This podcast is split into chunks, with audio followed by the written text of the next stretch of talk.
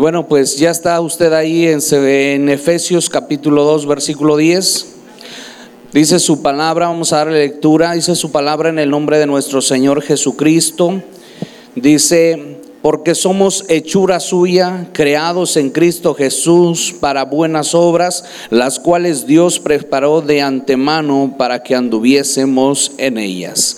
Padre, te damos la gloria, la honra, la alabanza, la adoración, la exaltación, Padre, a ti, oh Dios, porque usted es el único que la merece. Gracias, Espíritu Santo, por estar en este lugar, derramar una fresca unción de su presencia a tu pueblo, Señor, una renovación, una transformación, Señor. Gracias, Padre, por traer, Señor, ese bálsamo espiritual, ese refrigerio para su pueblo ese alimento espiritual, esa palabra viva, eficaz, poderosa, que renueva, que levanta, que transforma, que edifica, que sana, que hace cosas nuevas, grandes y poderosas en el nombre de Jesús. Ahora Espíritu Santo, pedimos que usted siga fluyendo a través de la palabra, traiga revelación, traiga unción en la palabra para cada uno de sus hijos, vivifique eh, su palabra en cada uno de nosotros. En el nombre de Jesús, Espíritu Santo, use mi vida en esta hora y solamente palabra suya venga a fluir a través de mi vida. En el nombre de nuestro Señor y Salvador Jesucristo, toda la gloria y toda la honra es a nuestro Dios. Amén. Ocupe su lugar. Hoy es el día, hoy es el día que Él ha preparado, que Él ha hecho para que usted se goce, para que usted se regocije. Amén. Es el día en el cual usted ha apartado para venir a adorar, a exaltar, a glorificar el nombre de Dios, pero es el día también el cual usted ha hecho, mi hermano, para el Señor ha hecho para que usted y yo recibamos la bendición, recibamos el alimento espiritual. Diga conmigo, alimento espiritual. Mi hermano, todos los días estamos consumiendo alimento físico y el espiritual, diga conmigo, también, también lo estamos lo estamos consumiendo. Ahora, mi hermano, ¿para qué estás aquí? Pregúntale a tu hermano si tienes ahí alguien cerca, pregúntale, ¿para qué estás aquí? ¿Para qué estás aquí? Todo, todo esto tiene un propósito. Todo esto tiene un propósito. Gracias. Y dice el versículo que acabamos de leer, porque somos hechura suya, creados en, creados en Cristo Jesús para buenas obras. Diga conmigo, buenas obras. ¿Para qué fuiste creado? Las cuales Dios preparó de antemano para que anduvieses en ellas. O sea, hay un propósito. Por, ¿Para qué estás aquí? ¿Por qué estás aquí? Llevamos una formación a través de la palabra, mi hermano. Mientras no conocíamos del Señor, mientras nuestro Señor Jesucristo eh, no había sido revelado a nuestra vida porque no habíamos abierto nuestro corazón para que Él entrase. Amén. Y tuviésemos esa revelación de parte de Dios por medio del Espíritu Santo en nuestra vida. Mi hermano, cuando abrimos nuestro corazón comienza una renovación y una transformación y una formación. Y es cuando comienza a agarrar sentido nuestra vida. Entonces, ah, ahora entiendo, ah, ahora comprendo, ah, ahora sé, ahora hago, ahora voy, ahora sé que tengo un llamado, ahora sé que tengo un propósito, ahora yo sé hacia dónde voy, ahora yo conozco dónde está la meta hacia dónde voy dirigiéndome, amén, hacia dónde va la batalla, hacia dónde va la competencia, hacia dónde yo quiero llegar a esa meta. Entonces todo esto comienza a, tener sentido en nuestra vida, nuestra vida comienza a tener sentido. ¿Estamos de acuerdo? Ahora, ¿por qué somos hechura suya? Amén.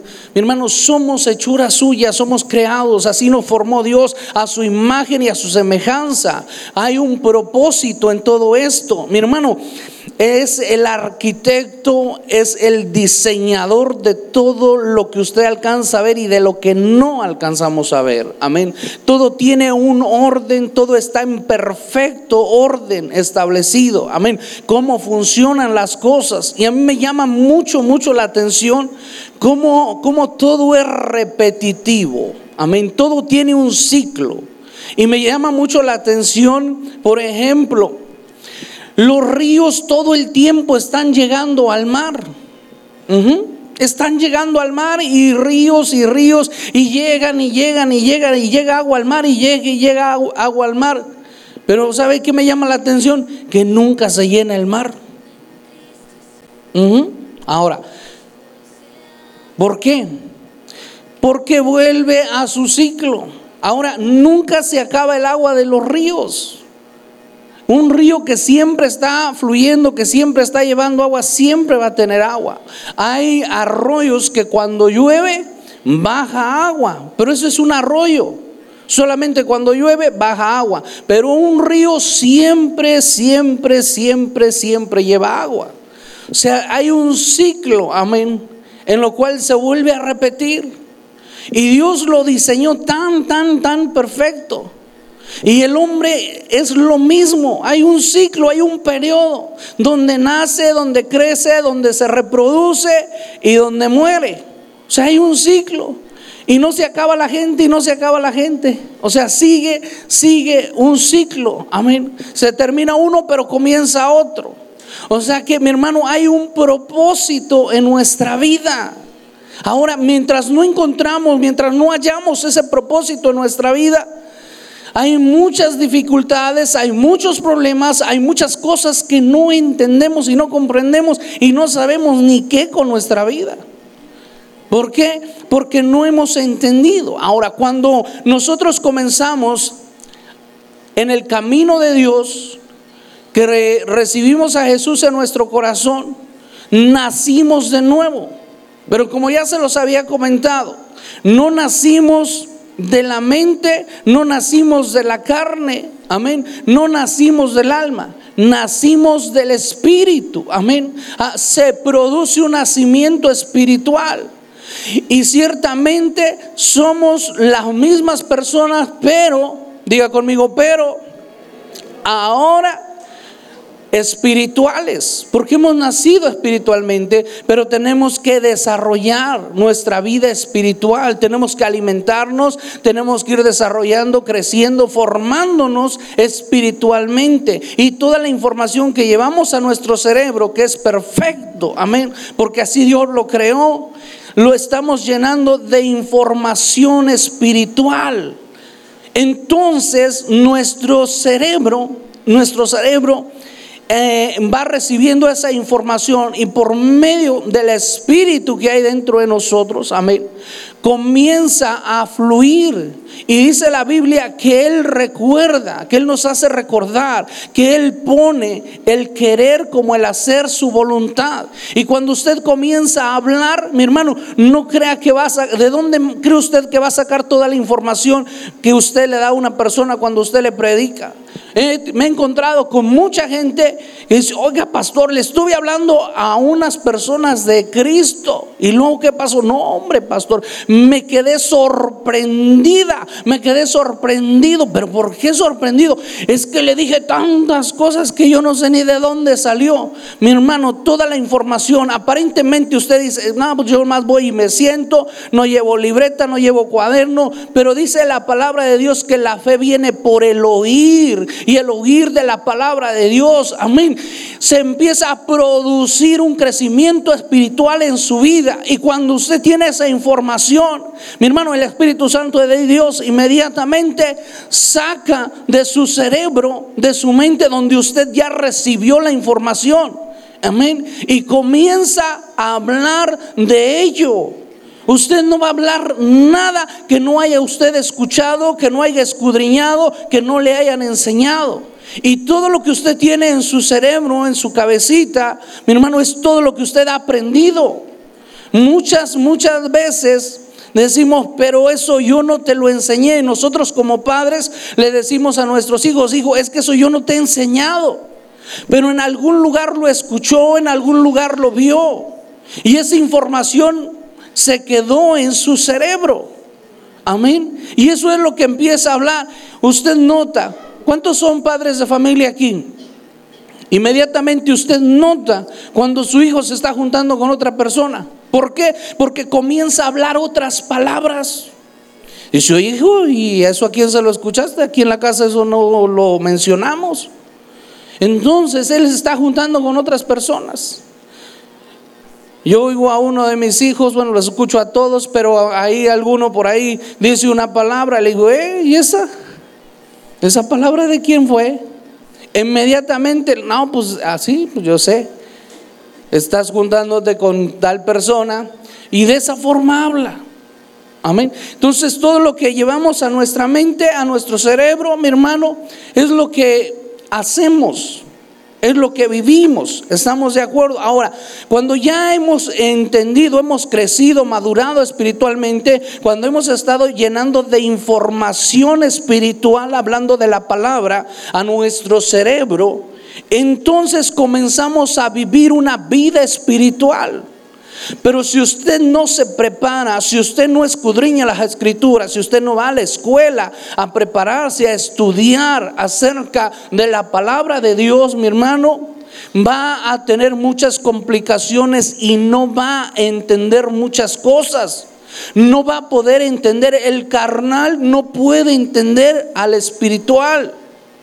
¿Por qué? Porque dice la Biblia que para el carnal o el natural es una locura.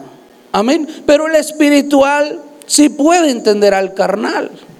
Por eso la Biblia nos enseña y nos dice que nosotros o las personas más espirituales, amén, sostengan a los débiles, levántenlos a los débiles. Pero ¿qué sucede? Si la persona que se cree o se siente espiritual, cuando hay un conflicto, un problema o ha caído uno débil, es también débil, no lo va a poder ayudar, no lo va a poder levantar. Porque lo que somos o lo que tenemos, eso es lo que damos. Amén. No podemos dar algo que no tenemos. Y si no somos espirituales, si no hemos madurado espiritualmente, no podremos levantar al débil. Al contrario, nos va a jalar y nos vamos a ir con Él. Y al rato no va a ser uno, van a ser dos o tres. ¿Por qué? Porque se juntan. No sé, gloria a Dios, en esta, en este, en esta ciudad de Río Verde no sucede.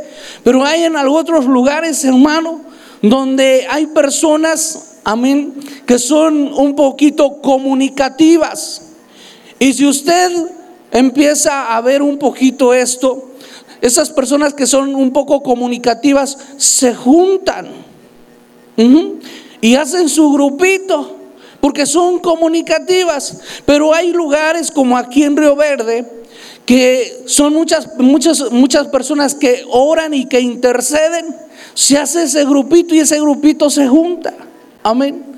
E interceden, son intercesores y ahí están. Y cada quien se va, se va agrupando al lugar donde pertenece. Amén. ¿Por qué? Porque esa es la información que ya adoptó, que ya recibió, y eso es lo que está haciendo. Amén. Las personas que reciben información de sanidad, de restauración, de sanidad del alma, de sanidad física, se juntan con esas personas y vamos al hospital a orar por los enfermos. Y vamos a los centros de rehabilitación a orar por esas personas para llevar sanidad en el alma. Amén. Para orar por esa sanidad en el alma. Amén. Entonces, mi hermano, volteé con su hermano y dígale, ¿y tú con qué grupo estás? ¿Mm? Los comunicativos, los que oran, los que ayunan, los que leen la Biblia. No, yo estoy con los maestros, no, yo estoy con los profetas, yo estoy con los apóstoles. Amén. Diga conmigo, el que se junta con sabios, sabio será. Pero el que se junta con lobos, diga, aguas, aguas. Amén. Voltee con su hermano y, o su hermana y dígale, las ovejas no aullan. Amén. Las ovejas, ¿qué es lo que hacen? Las ovejas dicen, amén. ¿Mm? O sea, vemos la formación, la nobleza de la ovejita. Amén. Y mire, y eso es lo que nosotros vamos recibiendo ahora, porque somos hechura suya, creados en Jesucristo. Amén. ¿Creados en quién? En Jesucristo. Mientras Jesucristo no llega a nuestra vida, seguimos igual. Amén. Mientras tú y yo no dejemos que Jesucristo transforme nuestra vida, vamos a seguir siendo iguales. Porque sabe que Dios es un caballeroso, es amén. Respeta la voluntad que nos dio y le dio al hombre un libre albedrío para decidir, para escoger. Y Él respeta esa voluntad en nosotros. Pero cuando nosotros abrimos nuestro corazón y le decimos al Señor Jesucristo, transforma, cambia mi vida, entonces comenzamos a ser creados en Cristo Jesús para buenas obras, las cuales Dios preparó de antemano para que anduviésemos en ellas. Amén. Aleluya. Cuando una persona no conoce su propósito, mi hermano, vive una vida, diga, alá y se va. Y ese es una de las, uno de los problemas que tenemos en nuestra cultura, que le dejamos todo a Sebastián y decimos, ay Sebastián, ay se va, ay se va, ay se va. No, hay un propósito en nuestra vida y cuando conocemos el propósito en nuestra vida, las cosas son diferentes. Para empezar, ya no pensamos igual que antes. Ya no hablamos igual que antes. Ya no nos juntamos con la gente que nos juntábamos antes. Amén. Ahora somos gente visionaria. Amén. Ve más allá. Tiene otra perspectiva de la vida, de las cosas, de todo lo que nos rodea. Amén. ¿Por qué? Porque se ha abierto nuestro entendimiento espiritual. Y no vivimos ya más conforme a la carne, conforme a lo natural, sino conforme a lo espiritual. Nuestra vida ha sido renovada y transformada por el poder de la palabra a través del Espíritu Santo que viene y vivifica nuestra vida. Amén.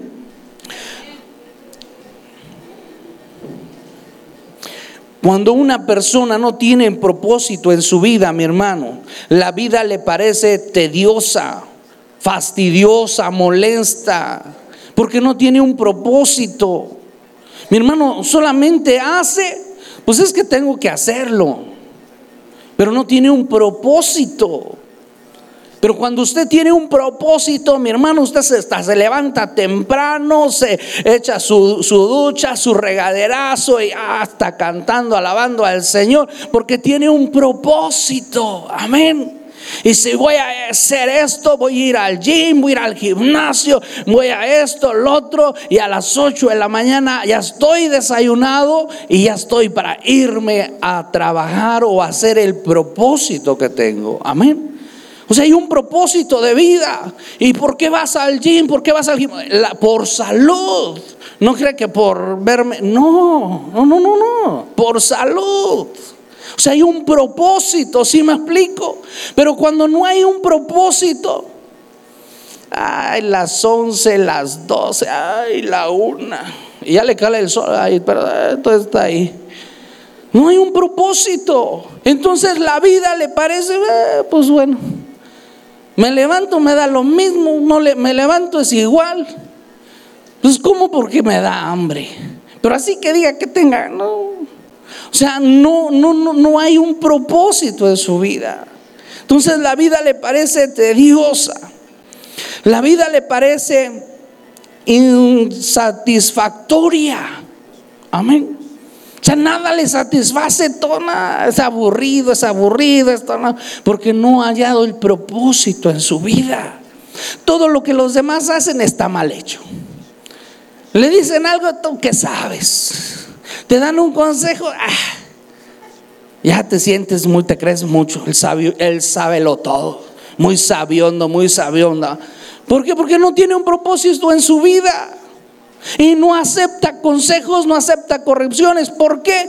Porque la vida le es insatisfactoria. Si es que aguas, mi hermano, aguas con eso. También cuando la persona no tiene un propósito en su vida, no conoce su propósito para su vida, la vida le parece incontrolable. Amén. O sea, no hay un control en su vida, definitivamente. O sea, no sabe ni qué va a hacer mañana. Ah, para que me baño. Y ni se bañan, más ni se peinan. Agarre la camisa y como la, la agarre la playera se la pone, está al revés, está para atrás, está para, volteada para el otro lado. Eh, no hay propósito. Mi hermano, Dios te ha creado con un propósito. Amén. Aleluya. Y quiero llevarte a una escritura más Eclesiastés. Espero no entretenerte mucho, pero si te entretengo, tú no te preocupes, este es el día del Señor. Amén. Eclesiastés, capítulo 3. ¿Ya está por ahí? Eclesiastés, capítulo 3, versículo 9. ¿Qué provecho tiene el que trabaja de aquello en que se afana? Versículo 10. Yo he visto el trabajo que Dios ha dado a los hijos de los hombres para que se ocupen en él. O sea, hay un propósito de parte de Dios para tu vida. Cuando conocemos a Jesucristo, comienza a haber una transformación en nuestra vida y comenzamos, comenzamos a reconocer que hay un llamado y que hay un propósito para nuestra vida. Y esto es para que nos ocupemos en las cosas de Dios. Amén. Yo he visto el trabajo que Dios ha dado a los hijos de los hombres para que se ocupen en Él entonces empezamos a comprender y entender el llamado, el propósito de Dios en nuestra vida y para nuestra vida. Amén. Ahora, fuiste plantado para agradar a Dios. Para eso fuimos llamados, para eso fuimos escogidos, elegidos, para agradar a Dios. Amén. Y quiero llevarte otra escritura, Marcos capítulo 12. Evangelio según San Marcos capítulo 12, versículo 30. Y dice así, y amarás al Señor tu Dios con todo tu corazón y con toda tu alma y con toda tu mente y con todas tus fuerzas. Este es el primer, este es el, principal mandamiento. Amén. O sea, hay un propósito, fuiste plantado para agradar a Dios. Y lo primero, mi hermano, cuando ya nuestra mente ha sido renovada, transformada, que hemos ido madurando espiritualmente, entonces entendemos el propósito del llamado por el cual Dios nos ha llamado. Y Dios nos ha llamado para qué? Para agradarlo a Él. Y amarás al Señor tu Dios con todo tu corazón, con toda tu alma, con toda tu mente, con todas tus fuerzas. Este es el principal mandamiento. Amén. Y mire, quiero llevarlo ahí a Efesios. Amén. Efesios capítulo 1. Y vemos que fuimos creados, amén espiritualmente nacimos de nuevo con un propósito. Bendito sea el versículo 3. Bendito sea el Dios y Padre de nuestro Señor Jesucristo que nos bendijo con toda bendición espiritual en los lugares celestiales en Cristo. Amén. Somos el Padre nos ha reconciliado y nos ha bendecido por medio de nuestro Señor Jesucristo. Amén. Y nos ha puesto en esos lugares celestiales en Cristo, según versículo 4, según nos escogió en Él antes de la fundación del mundo para que fuésemos santos. Aleluya. O sea, hay un propósito por el cual Dios nos llamó y eso es para agradarlo. Amén. Para agradar a Dios. Ahora, según Él nos escogió en Él antes de la fundación del mundo para que fuésemos santos y sin mancha delante de Él. Por eso es que nuestro Señor Jesucristo murió en la cruz del Calvario, derramó hasta la última gota de sangre para perdonarnos, para redimirnos de la maldición del pecado y de la muerte y darnos con Él juntamente vida. Amén. Con Él nos dio vida y vida eterna y vida en abundancia. Amén. Versículo 5, en amor. Volte con su hermano y dígale, en amor. Mi hermano, dice la Biblia que si no hacemos las cosas, si no tenemos amor, con amor las cosas, y no tenemos amor, dice que nada somos, solamente seremos como un metal que retiñe, que suena, pero nada más. Si es que mi hermano, en todo lo que usted haga, amén, hágalo todo con amor. Pero mientras una persona no tiene, no tiene, mi hermano, su propósito definido, amén, y no sabe para qué está aquí, mi hermano, todas las cosas las va a hacer al y se va. Me llama mucho la atención en la construcción, por muchos años estuve trabajando en, construir, en diseñar eh, casas y muchas otras cosas más, pero me llama mucho la atención.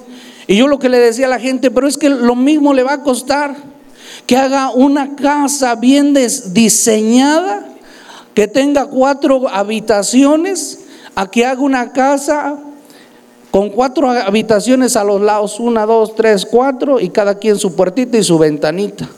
Le va a costar lo mismo a que si diseña una casa bien con cuatro habitaciones. Se va a llevar los mismos ladrillos, el mismo cemento, la misma varilla, todo se va a llevar igual, pero tiene un diseño, hay un propósito. Amén.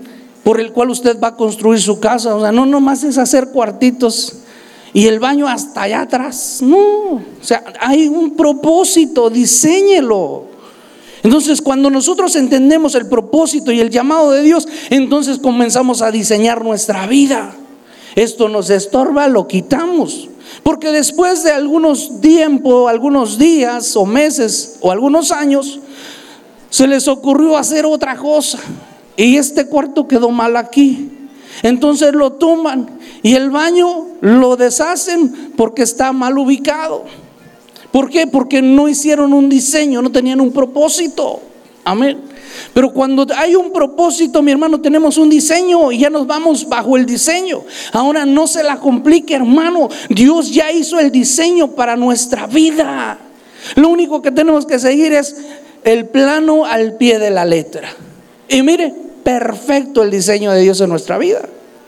Si es que mi hermano no se la complica, ah, pero si no lee la Biblia, ¿cómo va a seguir llevando su vida? Pues ahí se va y como sea, como quiera yo voy a la iglesia, como quiera y cada 15 días llego a la iglesia. Y No, o sea, debe de haber un diseño en su vida. Cuando usted madura espiritualmente y entiende y comprende cuál es el llamado de Dios y el plan de Dios para su vida, entonces usted puede entender que fue llamado para agradar a Dios, no para agradar al mundo, no para agradar a la gente, no. Mi hermano, todo lo que usted hace lo hace para el Señor y lo que deja de hacer lo deja de hacer para agradarlo a Él. Amén. Si a otra gente no le gusta o no le parece, mi hermano, discúlpeme, no es, no es su problema. Es problema de la otra persona, es problema de la otra gente. Usted siga honrando y glorificando el nombre de Dios, porque todo lo que nosotros hacemos lo hacemos para Dios. Y lo que dejamos de hacer, lo dejamos de hacer para honrar y glorificar el nombre de nuestro Dios. Amén. Denle un fuerte aplauso al Señor, a Él sea la gloria, a Él sea la honra. Aleluya. Voltee con su hermano y dígale, todo lo debemos hacer en amor. Amén. Porque en amor el Señor nos ha llamado, en amor el Señor nos ha formado, en amor el Señor nos ha estado estableciendo en su reino, en amor habiéndonos predestinado para ser adoptados hijos suyos por medio de Jesucristo. ¿Por medio de quién? De Jesucristo. Y no hay otro nombre dado a los hombres en el cual podamos tener salvación y vida eterna por medio de Jesucristo según el puro afecto de su voluntad para alabanza de la gloria de su gracia con la cual nos hizo aceptos en el amado en quien tenemos redención por su sangre el perdón de pecados según la riqueza de su gracia. Amén. Mi hermano, hay una inmensa riqueza de gracia de Dios derramada para su vida, derramada para mi vida. Pero mientras no conocemos el diseño de Dios para nuestra vida, amén, mientras no conocemos el propósito de Dios en nuestra vida, mientras no sabemos por qué estamos aquí, para qué estamos aquí, amén, para qué fuimos creados, para agradar a Dios, entonces recibimos esa información y ah, oh, sí, ah, ya entiendo. Entonces, mi hermano, pero mientras usted no entiende, no comprende, no se documenta, no llena de información su mente, espiritualmente no va a poder avanzar. Amén. Y va a estar ahí detenido y con lo mismo, y con lo mismo, y con lo mismo. Mi hermano, Dios es hermoso cuando le comenzamos a conocer. Dice que cada vez que nosotros mm, escuchamos de Él, queremos saber más de Él. Entre más le conocemos, más queremos saber de Él. Amén. Ahora, en quien tenemos redención por su sangre, el perdón de pecados según la riqueza de su gracia, que hizo sobreabundar para con nosotros en toda sabiduría. Diga conmigo, sabiduría e inteligencia. Que, amén, que hizo sobreabundar para con nosotros. Amén. ¿Dónde está esa sabiduría y esa inteligencia? La adquirimos a través del conocimiento de su palabra. Que no se te olvide, cuando tú escudriñas y estudias la palabra de Dios, tu mente se está llenando de información espiritual. Amén. Entonces, mi hermano, nosotros adquirimos el conocimiento de Dios y tenemos ahora en nuestra mente la palabra de Dios. ¿Qué quiere decir esto? La Biblia dice que tenemos la mente de Cristo. Cuando nuestro cerebro está bien alimentado espiritualmente, llenándose de la palabra espiritual, amén. Entonces adquirimos, tenemos la mente de Cristo porque hemos adquirido el conocimiento de Dios, que es su palabra. Entonces nuestra vida comienza a tener sentido, sabemos por qué estamos aquí, sabemos cuál es nuestro llamado y sabemos, mi hermano, que fuimos elegidos o llamados, amén, o fuimos planeados para agradar a Dios, amén. Entonces dice el versículo 10, ¿en cuál me quedé? En el 10. Amén dice versículo 9, dándonos a conocer el misterio de su voluntad. Amén, dándonos a conocer el misterio de su voluntad, según su beneplácito, el cual se había propuesto en sí mismo de reunir todas las cosas en Cristo en la dispensación del cumplimiento de los tiempos, así las que están en los cielos como las que están en la tierra.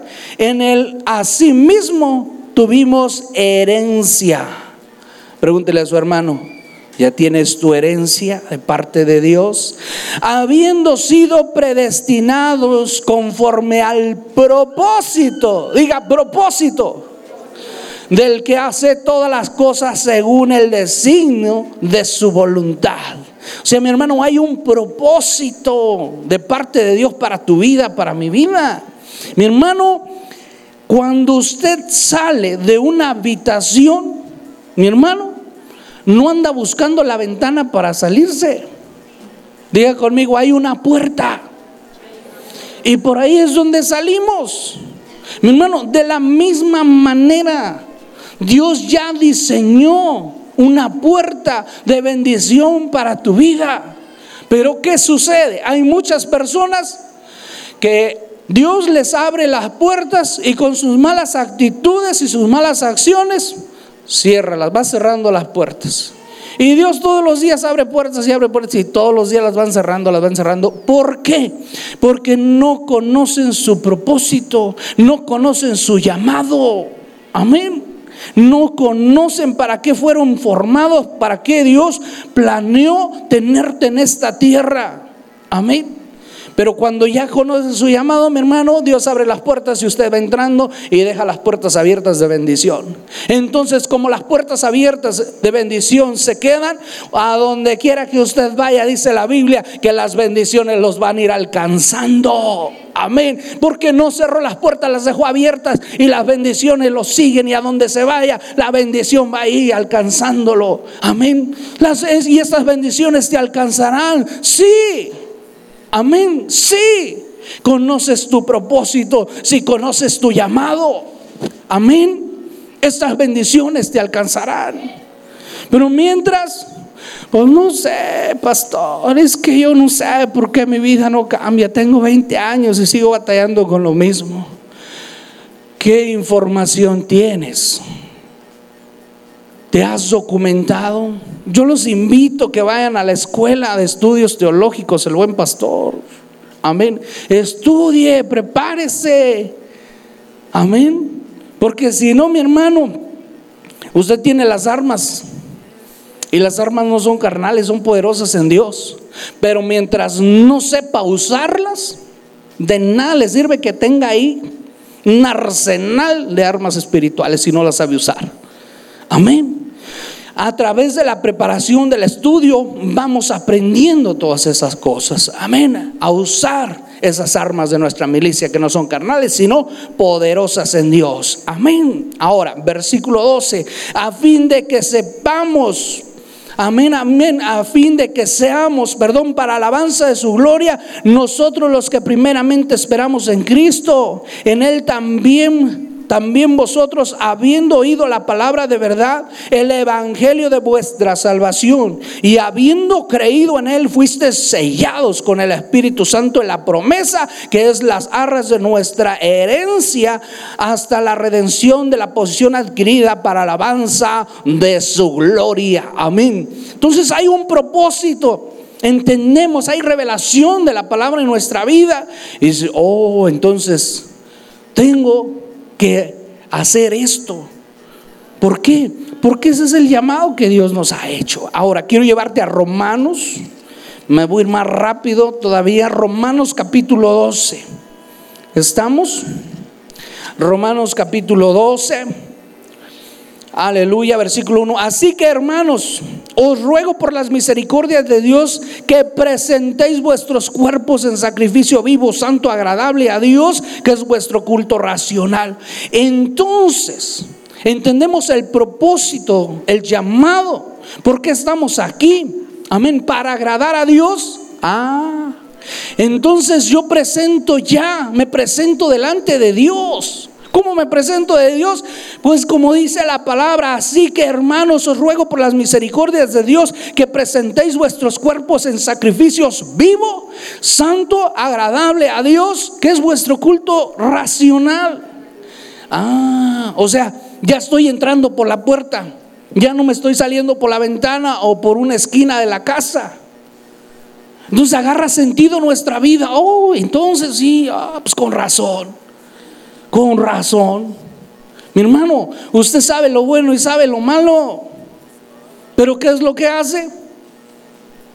Diga lo bueno, no se quede pensando, ¿y qué hago? ¿Y qué hago? No. ¿Qué es lo que hace lo bueno? ¿Qué es más fácil? Vuelve con su hermano y sonríe, le dile, Cristo te ama, hermano. Cristo te ama, no te pongas serio. Amén. No porque el pastor haga esas preguntas se ponga triste, hermano. Dígale. Amén. Entonces, ¿qué hacemos? Lo bueno. Hacemos lo bueno. Porque entonces hay propósito, conocemos nuestro llamado y sabemos que fuimos planeados de parte de Dios, formados, porque Él nos escogió antes de la fundación del mundo. Hay un propósito, hay un llamado para que le agrademos, para agradar a Dios. Entonces nos presentamos delante de Dios y ya, sabemos cómo presentarnos delante de Dios. Amén. Que nos presentemos, presentemos vuestros cuerpos en sacrificio vivo, santo, agradable a Dios, que es vuestro culto racional. Ay, pero ya son las nueve y nada, otro ratito vamos a dormirnos. Sacrificio. Ayuno, ay, ayunar. Sacrificio. Ay, ir a la iglesia. 40 kilómetros. Ah, hermano, hay tres cuadras ir a la iglesia. Ay, venir desde allá. No, sacrificio vivo. Amén, delante de Dios. Niéguese a sí mismo. El que quiera seguir en pos del Señor, que dice la Biblia, niéguese a sí mismo, tome su cruz y, sigámosle. Amén. Dele otro fuerte aplauso al Señor. Es la gloria, la honra, la alabanza, la adoración, la exaltación, Rey de reyes y Señor de nuestras vidas. Mi hermano, entonces como tenemos un propósito, entendemos un llamado y que fuimos creados o planeados para agradar a Dios, no nos conformamos con, lo que hay en este siglo, dice el versículo 2, no os conforméis a este siglo, sino transformaos por medio de la renovación de vuestro entendimiento para que comprobéis cuál sea la buena voluntad de Dios, agradable y perfecta. Amén. Entonces, ¿qué sucede? Pues ya vamos, vamos planeando, vamos entrando dentro del plan divino de Dios, dentro del propósito y el llamado que Dios tiene para nuestra vida. Amén. Segunda de Corintios capítulo 6. Segunda de Corintios capítulo 6. Amén. Aleluya. Segunda de Corintios capítulo 6. Gloria al Señor Jesús. Capítulo 6, versículo 19. Amén. Perdón. Capítulo 6.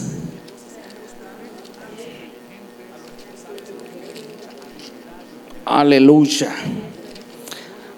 Mm, Permítame tantito, porque aquí se me cuatrapió un poquito esto. ¿Primera o le dije segunda? Primera. Primera de Corintios, capítulo 6, versículo 19.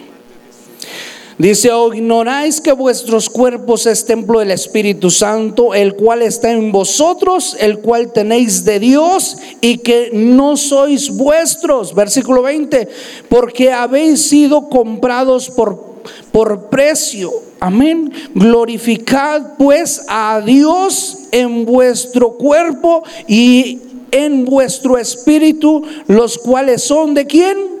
De Dios. Entonces entendemos, mi hermano, que nosotros fuimos planeados para agradar a Dios. Ese fue el diseño que Dios hizo en el hombre para que le agrademos. Mi hermano, todos, todos los que vayamos al cielo o todos los que quieran ir al cielo, ¿qué van a hacer allá? Si aquí no entienden su llamado, si aquí no entienden su propósito, si aquí no saben para qué fueron planeados, para qué fueron formados por Dios. ¿Mm? Pregúntele a su hermano que vas a llegar a hacer al cielo. Día y noche. Día y noche. Y aquí no quieres ir dos, tres horas a la semana a la iglesia. No quieres agarrarte 15 minutos para orar. Aleluya. Hay poder en Jesús, hermanos. Amén.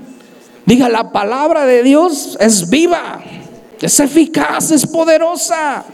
Amén.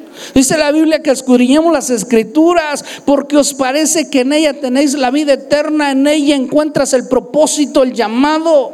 En ella, mi hermano, entras en un diseño perfecto de Dios. Oiga, pastor, y todos los problemas, dice la Biblia, buscad primeramente el reino de Dios y su justicia.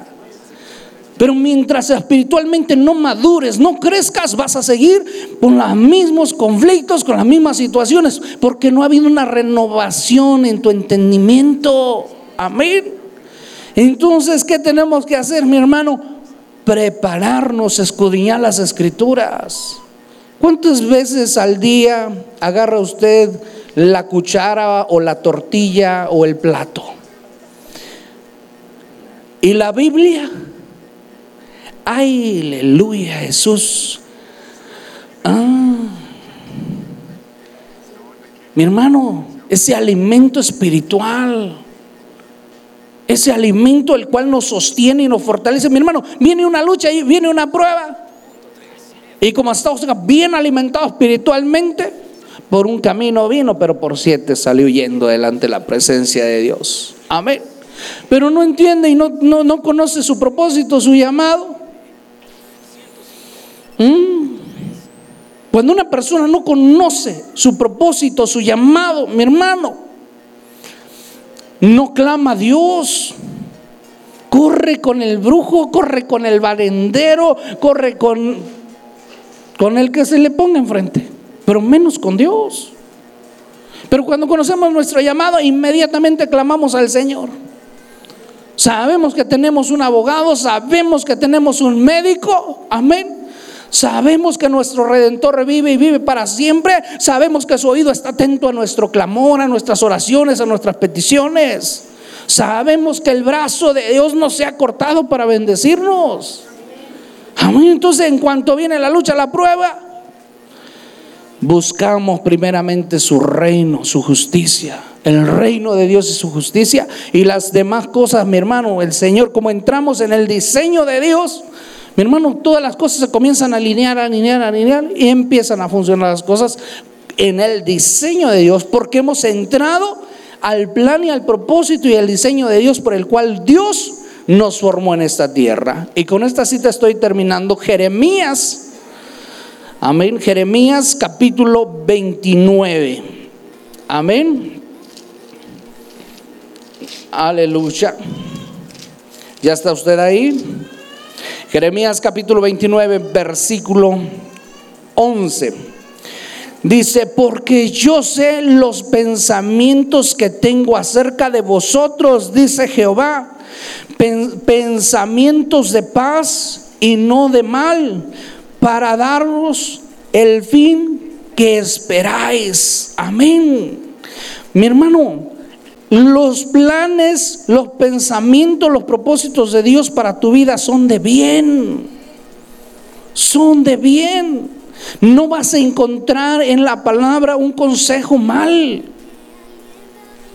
Todo el diseño que tiene Dios para tu vida es perfecto. Que a nuestra carne no nos gusta. Porque por muchos años estuvimos viviendo en el diseño de la carne, en el diseño del mundo, siguiendo las corrientes de este mundo. Pero no más, mi hermano, no más. Ahora, mi hermano, tenemos un crecimiento espiritual y conocemos el propósito, sabemos por qué estamos aquí, amén, y para qué fuimos creados.